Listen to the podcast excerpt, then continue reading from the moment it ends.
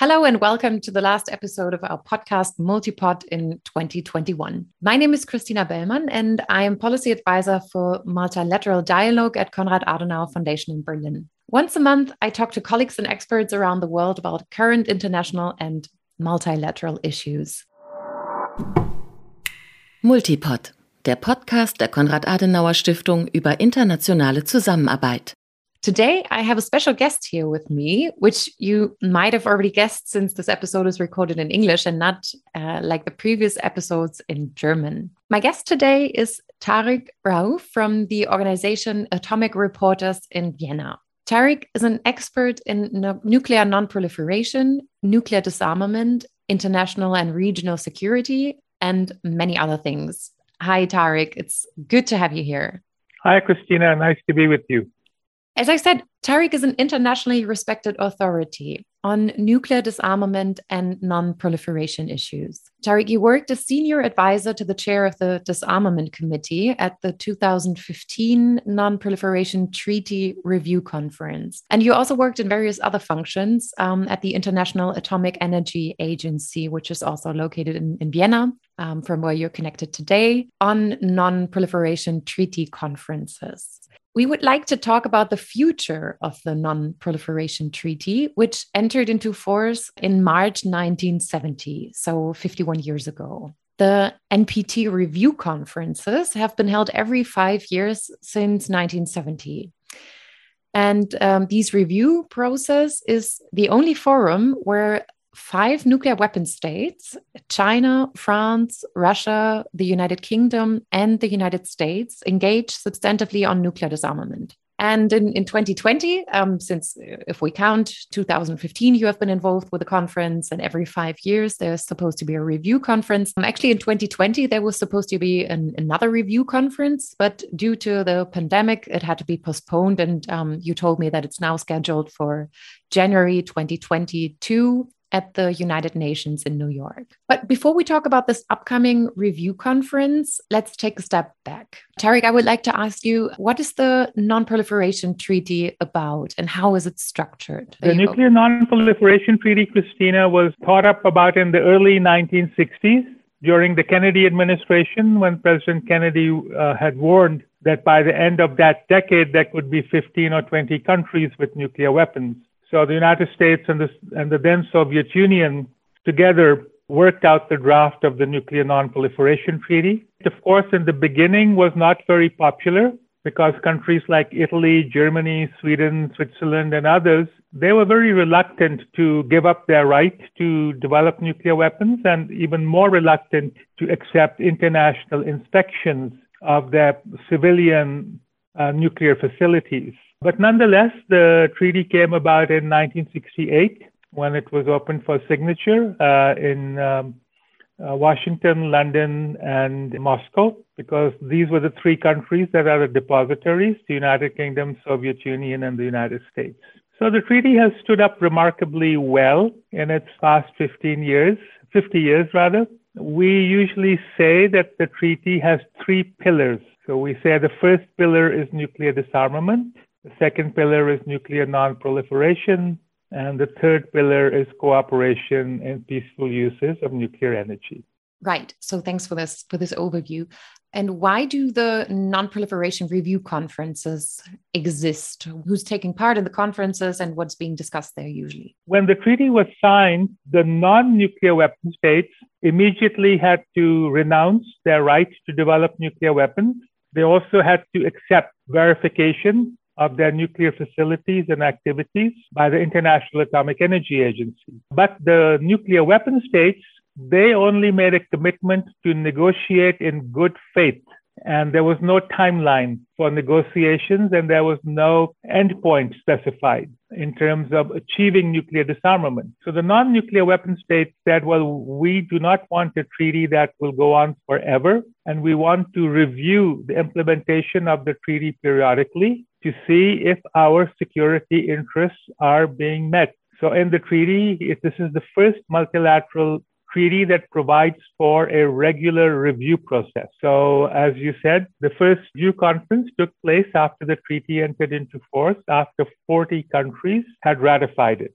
The treaty entered into force in 1970, and the first review conference took place in 1975. And then there have been review conferences ever since. All countries that are parties to the NPT take part in the review conference, which lasts for four weeks or 20 working days. Until 1995, the review conferences would take place in Geneva. But in 1995 was an important year because this marked 25 years after the treaty entered into force in 1970. And also, in addition to the review, the non nuclear weapon states did not at that time want a treaty that went on forever. So the treaty initially had a life of 25 years. So in 1995, the states that were party to the NPT had to decide whether to extend this treaty indefinitely, meaning forever, or to extend it for a fixed period. So the fixed period could be any period that they agreed five years, 10 years,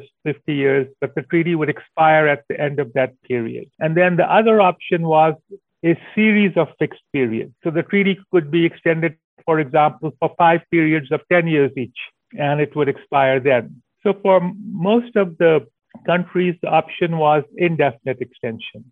But many of the NPT states from the global south, they are members of what we call the non-aligned movement, which was created in the early 60s uh, to, to show countries who were neither aligned with the Soviet Union nor aligned with the United States. So the non-aligned movement or NAM, N-A-M, they have the largest membership of 110 countries are members of NAM. They did not want to give what they called a blank check because in uh, 1995 there was still several thousand nuclear weapons. And they said, well, the treaty has been in force for 25 years. We, non nuclear weapon states, have not developed nuclear weapons. We accept verification by the International Atomic Energy Agency. But you still have nuclear weapons. Not only that, you are also testing nuclear weapons. So we do not want to extend this treaty indefinitely. We want to extend it for 25 years. Anyway, because of a lot of pressure, economic pressure, political pressure, we managed to get commitments from 111 of the then 179 states parties. So this was a majority. And then when the other countries saw that there was a majority, they accepted indefinite extension. But this was part of a package. And I'll just describe it very briefly and then we can move on. So one part of the package was to improve the review process.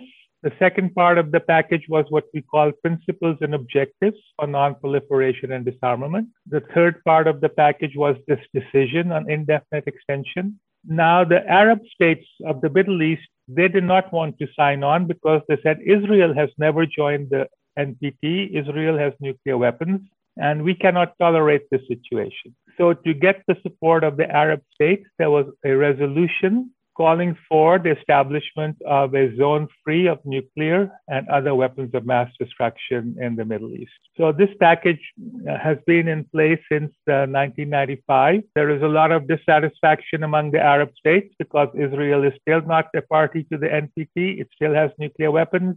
There is no nuclear weapon free zone in the Middle East. And we still have about 13,500 nuclear weapons today, uh, deployed in 14 countries. So we have the five nuclear weapon states under the treaty, as you mentioned China, France, United Kingdom, Russia, and the United States. But then India developed nuclear weapons, Pakistan has developed nuclear weapons, North Korea has developed nuclear weapons, Israel has developed nuclear weapons. So that makes nine of them. So these 13,400 weapons globally are deployed at 107 locations in 14 countries. So that's the nine nuclear weapon states. And then we have five countries in Europe that host American nuclear weapons. That's Belgium, Germany, Netherlands, Italy, and uh, Turkey. So at this review conference coming up, which we can discuss shortly, there will be a lot of discussion on this issue of still thousands of nuclear weapons in place. Thanks a lot, Tariq. You also mentioned, you briefly touched upon the three structuring pillars of the treaty, and you mentioned the third pillar, which covers also non weaponized or peaceful uses of, uh, of nuclear power. Could you maybe elaborate on this part a little bit more? Yes. So, cooperation in the civilian uses or peaceful uses of nuclear energy goes all the way back to 1953. So, as you remember, the nuclear weapon was created in the Manhattan Project in the United States by three countries United States, Canada, and the United Kingdom. But there were scientists from many countries Hungary, Italy, Germany, and so on. So the, when the Second World War ended, the United States had the monopoly on nuclear weapons. In 1959, the Soviet Union got nuclear weapons. And in 1952, the United Kingdom got nuclear weapons. So the United States at that time had a policy of secrecy regarding nuclear technology. But then when there were three countries with nuclear weapons, they said, well, this technology is spreading. So the best way to control it is to share the technology for peaceful uses, to set up an international verification organization, which is the International Atomic Energy Agency. And then we can verify and countries can benefit from peaceful uses such as generating electricity and nuclear medicine, nuclear applications in agriculture, in water, in animal health, insects. So there are many, many uses of nuclear energy other than generating electricity. So today there are 442 nuclear power stations running in 30 countries. 10% of the electricity generated in the world comes from nuclear power plants. There are 30 countries that are considering developing nuclear power plants. 54 nuclear power reactors are under construction. But some countries, such as Germany, for example, are moving out of nuclear power. There are other countries like Ireland, New Zealand, and Austria that are opposed to nuclear power. They do not support any application of nuclear energy for nuclear power. But even though we now are developing green energy and alternatives like solar and wind and hydro, nonetheless, for the foreseeable future, nuclear will continue to play an important role. So this is controversial still. But at the recent uh, uh, Environment Summit in Glasgow, COP 26, for the first time, nuclear energy was recognized as green energy. This, of course, made the anti nuclear people very unhappy because they do not regard nuclear as green energy. So it's still quite controversial. And as you would know, we have had three severe accidents. One was in Fukushima in 2011, but nobody died in Fukushima from radiation. Thousands of people drowned because of the tsunami. Chernobyl was the accident in 1986. The official count is that about 30 firemen and nuclear technicians died during the fire at the Chernobyl plant. But people in civil society believe that many thousands were exposed. And over the years, they have developed cancers, and those that are still living will develop cancers. And then the other nuclear accident was in 1979 in the United States, Three Mile Island.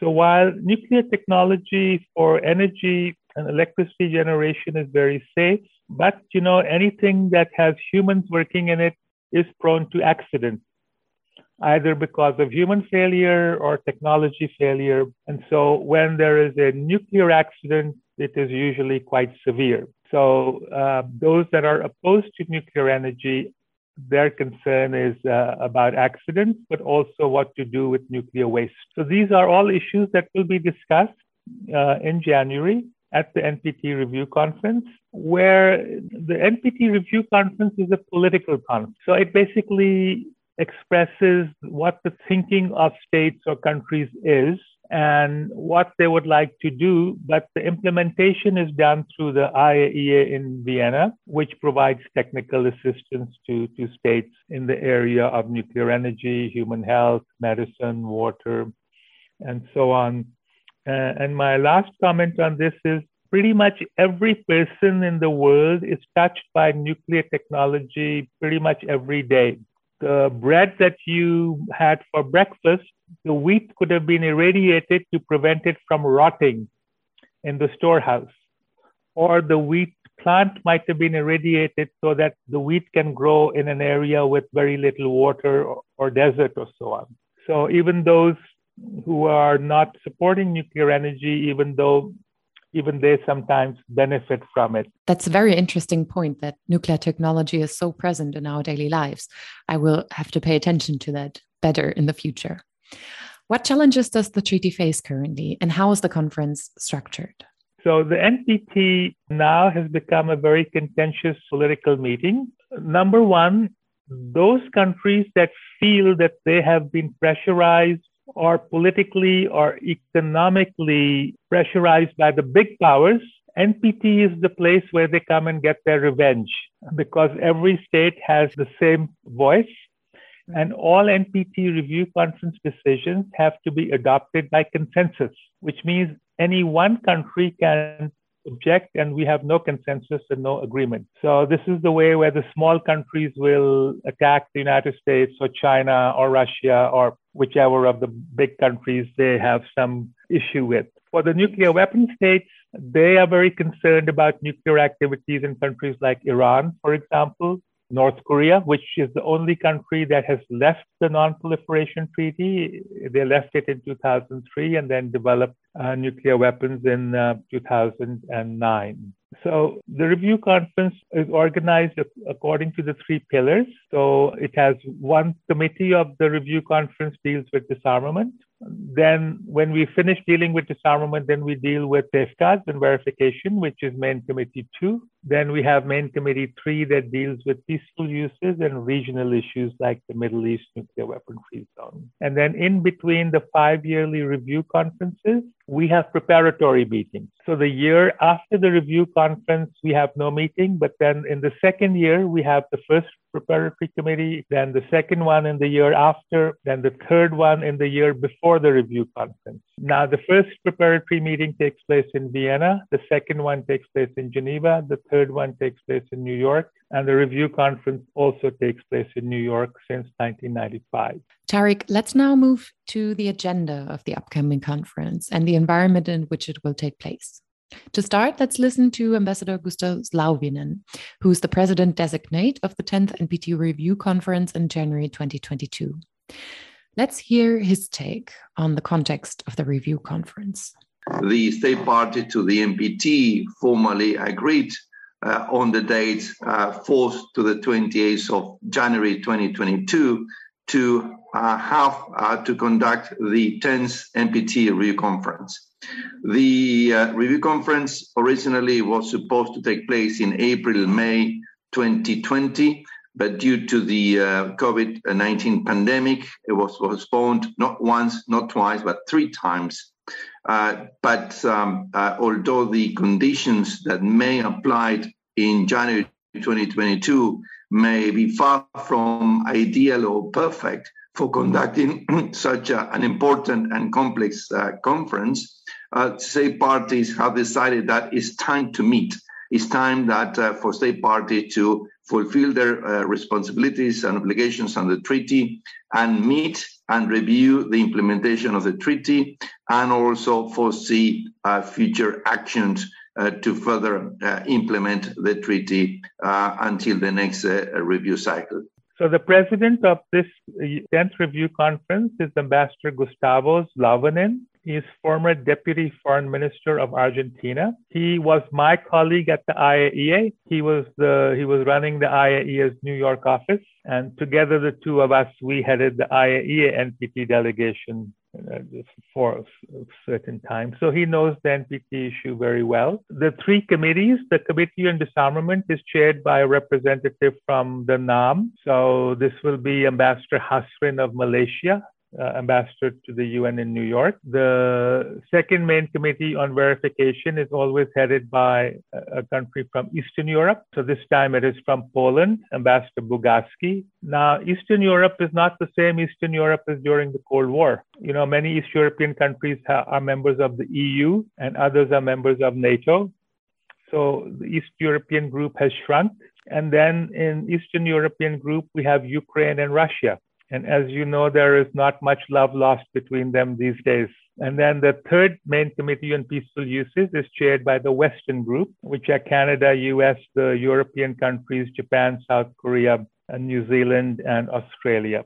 So that is the, the makeup. Each main committee, uh, so the agenda of the review conference is to review the implementation of the non-proliferation treaty in the previous five years, plus to review the implementation of what we had agreed at previous review conferences. Not every review conference has agreed on an outcome document. Normally, it is one successful conference, one failed conference. So the 2015 review conference failed to agree on anything. The last time we agreed on agenda was in 2010. Then the 25 review conference was also a failure. The 2000 was a success and 1995 was a success.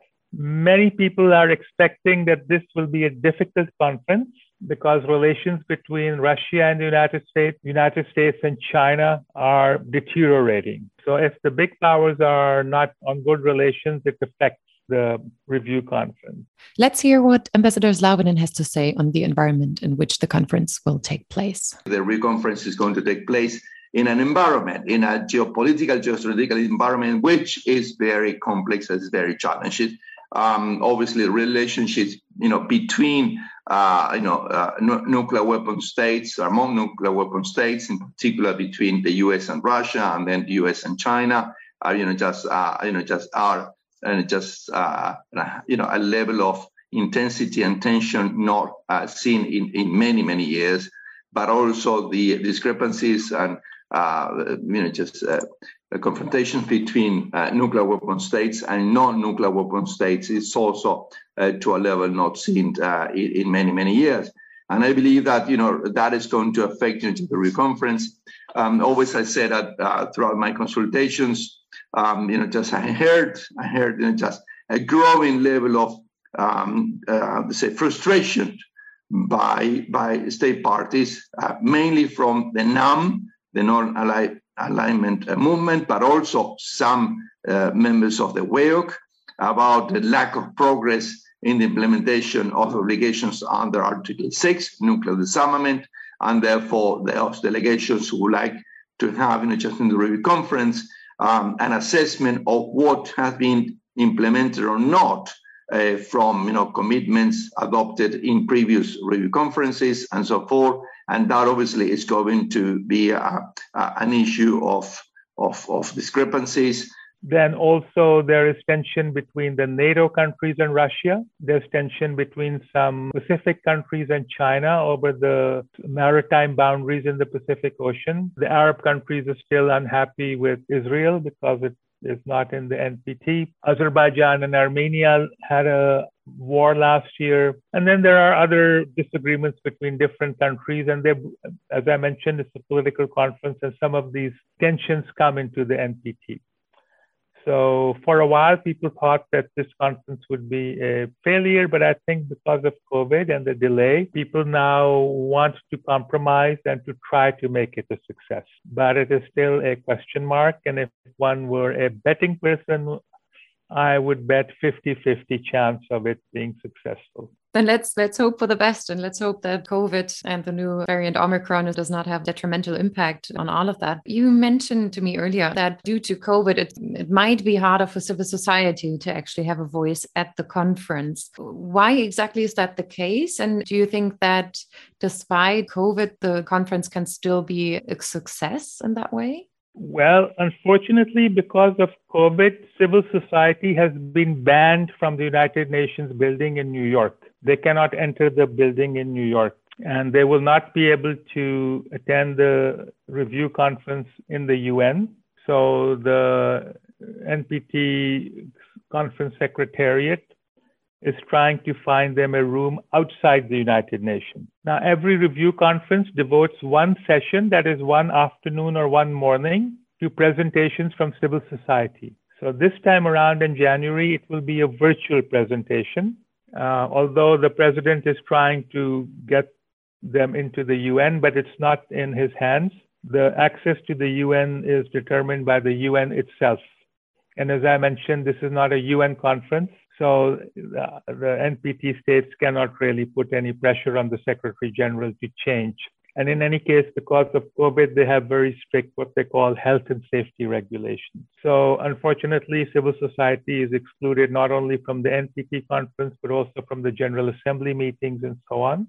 I was told yesterday that uh, the situation might be changed uh, by the 22nd of January if COVID remains under control in New York. But until then, civil society won't have um, access, which is unfortunate because civil society can bring a, a, lot of perspectives to bear. And civil society, in, in many respects, reflects the view of the citizens of their countries. You know, if one were to take a poll, in many countries, the majority of citizens would vote for a world free of nuclear weapons, even in Germany for that matter. If there were a poll, uh, polls suggest that most Germans would call for the removal of American nuclear weapons from Germany. But the governments, for higher security and political reasons, they they, have a different uh, policy. So it creates some tension because uh, civil society tends to be more progressive or more other people would say left leaning than governments. So sometimes it creates an interesting dynamic between civil society. And now many retired ambassadors, retired generals are part of civil society. Uh, and many of these people, when they were in office, they supported nuclear weapons. And when they retire, they become opponents of nuclear weapons. So um, that's also an interesting dynamic. Tariq, what would you consider a successful outcome of the upcoming NPT conference? That's a very good question. Normally, the success of a review conference is based the output or the product is an agreed document that looks at how the treaty was implemented in the previous five years and what benchmarks or goals we are setting for the next five years. So the 2000 review conference was the only review conference which managed to agree on such a document. The 95 and the 2010 review conferences could not agree on how the treaty was implemented in the previous five years. They could only agree on what to do in the next five years. So in the review process, that is the requirement. Have this backward looking review and a forward looking goal. But if the backward review is not agreeable, it is included in the report on the authority of the president. And the forward looking is the one that has to be agreed because everyone has to agree on what the goals are for the next five years. So that is the mark of a successful review conference. But since this is the conference still marking the 50th uh, anniversary, some people are suggesting maybe we should just have a resolution commending the treaty, reaffirming that we support the treaty uh, and keep it simple. Or there could be a declaration. Other people say no, only a final document is what is needed. So this will need to be decided next month when the states are in New York as to what will be their final outcome uh, document. So this is a big challenge because usually the documents tend to be very long, 150 or 160 paragraphs. So can you imagine 191 countries have to agree on every word in these 150, 160 paragraphs? People like me, we have been arguing that we need a shorter document. So when I was working with the two chairs that you mentioned in 2014 and 15, I produced a very short document of only 14 or 15 paragraphs. Of course, the politics were not right, so they, they did not agree to those, but they liked the idea. But in international diplomacy, people do not like change. They want to do the same as was done before. So usually they will argue over something new. But when they cannot agree, they say, well, let's take what we agreed last time, let's change the dates and update the document because we agreed to most of it last time. So we hope that this time they agree on something new and so that still remains to be seen. But seen. But as I mentioned, because of COVID and the delays, there is one view that countries may be more willing to compromise because they do not want two failures. Since 2015 was a failure, it would be bad for the treaty if 22 is a failure. Other countries say no, this is a matter of principle, and if we get a, if we cannot agree, we cannot agree this we will see what happens on the 26th, 27th, 28th of January next year. Thank you so much, Tariq. Thanks for all your explanations and, and, insights into both the history of nuclear weapons and the non proliferation efforts. Yeah, we will all be curiously looking at the results of the conference. Let's hope that there's going to be something new. Let's hope that the states can actually come together against the backdrop of COVID to agree on a peaceful settlement of the, these issues. And yeah, I hope that you all have a good end of the year and make it safe and sound into 2022. And thanks again, Tariq, and goodbye to Vienna. Thank you. Multipod, der Podcast der Konrad-Adenauer-Stiftung über internationale Zusammenarbeit.